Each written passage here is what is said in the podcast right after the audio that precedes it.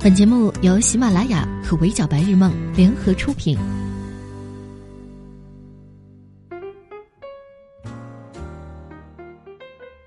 Hello，各位小耳朵们，你们好，欢迎收听本期的 Madam 神凯娱乐圈，我是 Madam 莫咪。印象当中，从两千零五年那一届超级女声大热开始，国内的选秀节目就开始层出不穷。无论是原创还是引进国外选秀节目版权的，都在一批又一批的向国内的娱乐市场输送新人。可是节目的热度有限。大部分新人可能还没有来得及给观众留下深刻的印象，就已经消失在观众的视野当中。通过选秀节目出道的偶像艺人们，想要拥有长久的生命力和竞争力，实力、天赋、人缘、机会等等条件都缺一不可。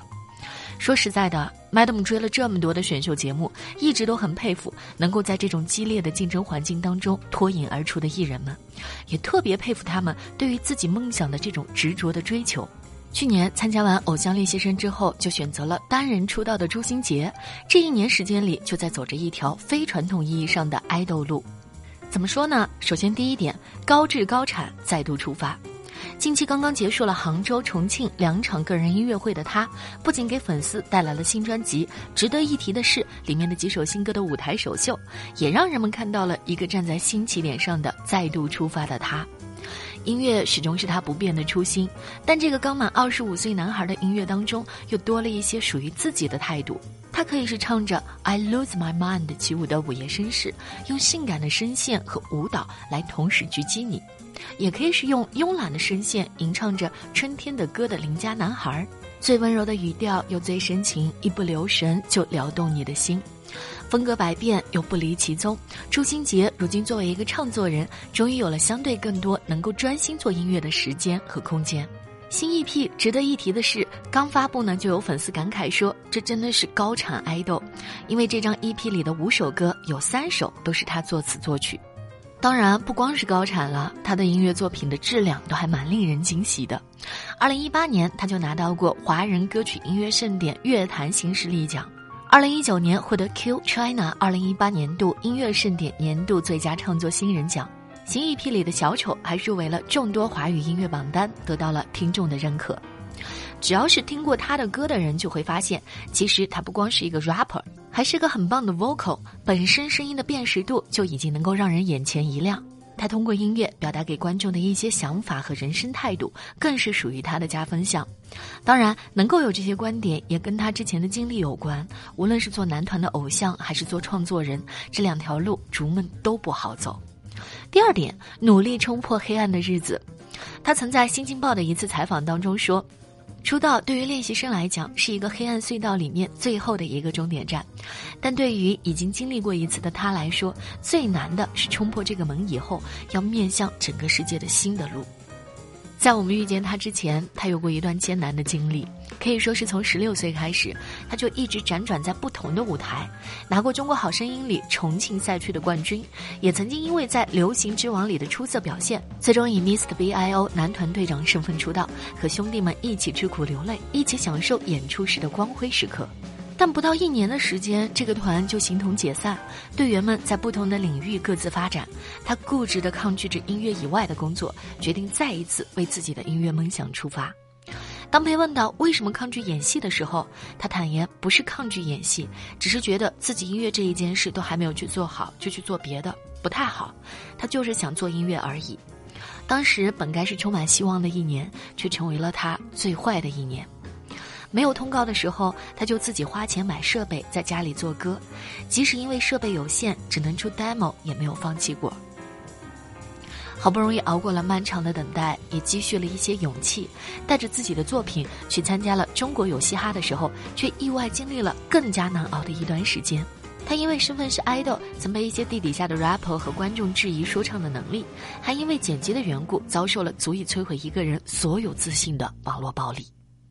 期待能给自己的音乐梦带来转机的这档综艺，并没有之前预想的那么顺利。想要走出漫长的黑夜，不知道还需要熬过多少个最坏的一年。他没有被那些质疑的声音击倒，反倒是把那些质疑、否定，甚至于是网络暴力的语言照单全收，转化成下一步的力量，反倒成长得更加坦荡了。如果外界给他的标签是多才多艺的全能偶像，在 Madam 看来，除了这些特质，其实他身上那种执着的态度还要更迷人一些。毕竟，在坚持做自己和认真做音乐这两件事情上，他还从来没有让关注着他的人失望过。第三点，不去考虑商业的事，坚持自己就是主流。看着身边那些曾经一起奋斗的兄弟，有人还在坚持的做音乐，有人已经转做幕后或者转行去做别的事，说内心没有挣扎过的情绪那是假的。朱星杰也有过他的压力，这些压力主要来自于市场、家庭、从前的粉丝，当然更多的还是来自于他自己。如果用世俗的眼光来衡量他这些观点的话，或许会认为他是在傻傻的坚持着一件付出可能远大于回报的事情。但其实正是因为他这种近乎偏执的坚守，才让他在之后的路上能够有更多大步向前冲的底气。他有一次跟自己的一位制作人朋友聊天，聊到关于商业的问题，也就是做音乐的时候要不要考虑是否具备火的因素。朋友们的回答对他的影响非常的深远。不要跟我谈商业，因为我以后就是商业。他觉得这样的想法很酷。在这个偶像频出、流量拥有很多红利的时代，作为一个年轻的艺人，不刻意的迎合大众的口味，也不去追逐所谓的流行，而是依然坚持通过自己的音乐作品向听众表达自己的想法，输出自己的价值观，真的是一件非常酷的事情。参加偶像练习生这段经历虽然没有能够让他再一次成团出道，但是也让他积攒了更高的关注度，让他可以有机会以个人歌手的身份站上更多的舞台。这对于他而言也未尝不是更好的安排。第四点，善于观察也是收集灵感的方式之一。除了收获众多好评的新 EP。最近在综艺《喜欢你我也是》里，他的表现呢也让他吸引了不少人的关注。化身恋爱观察员之后，他在谈吐当中自然表现出来的高情商、三观正，也让人觉得很惊喜。原来这个平时看起来话不多、有点偏内向的男孩子，还这么有理性又细致的一面。因为以前是魔术师出身，他在观察问题上会比其他人更深入细腻一些。在其他观察员一致觉得某位女嘉宾或成为最热门心动选手的时候，他会从他对其他人的称呼上判断他的习惯和喜好，发现不同的角度。他会觉得在不知道年龄的情况下就称呼女孩为姐姐不太好。会在被问到如果是他在面对那种初次见面的场景时如何打破尴尬，他表示会去称赞对方的衣着。面对喜欢的女孩，可能还会随手拿出扑克牌，变一个小魔术去打动对方，也会关注到一些细节的时候，积极的表达自己的想法，的确是观察员里最客观的一位了。比如，女生要是说拿不动杯子，他会怎么样应对呢？他说，如果是女朋友的话，没有任何的问题；如果不是女朋友的话，那可能就是真的拿不动吧。而且他还不负众望的连续两期猜对了男女嘉宾们的心动线索，爱情神探名不虚传，光靠观察就能推理不少的细节，也可以说是天赋异禀了。很期待他接下来的表现呢。朱星杰这一路一步一个脚印的走过来，呈现给观众们的不光是身为偶像艺人的努力，更多的是对于音乐的理解和坚守。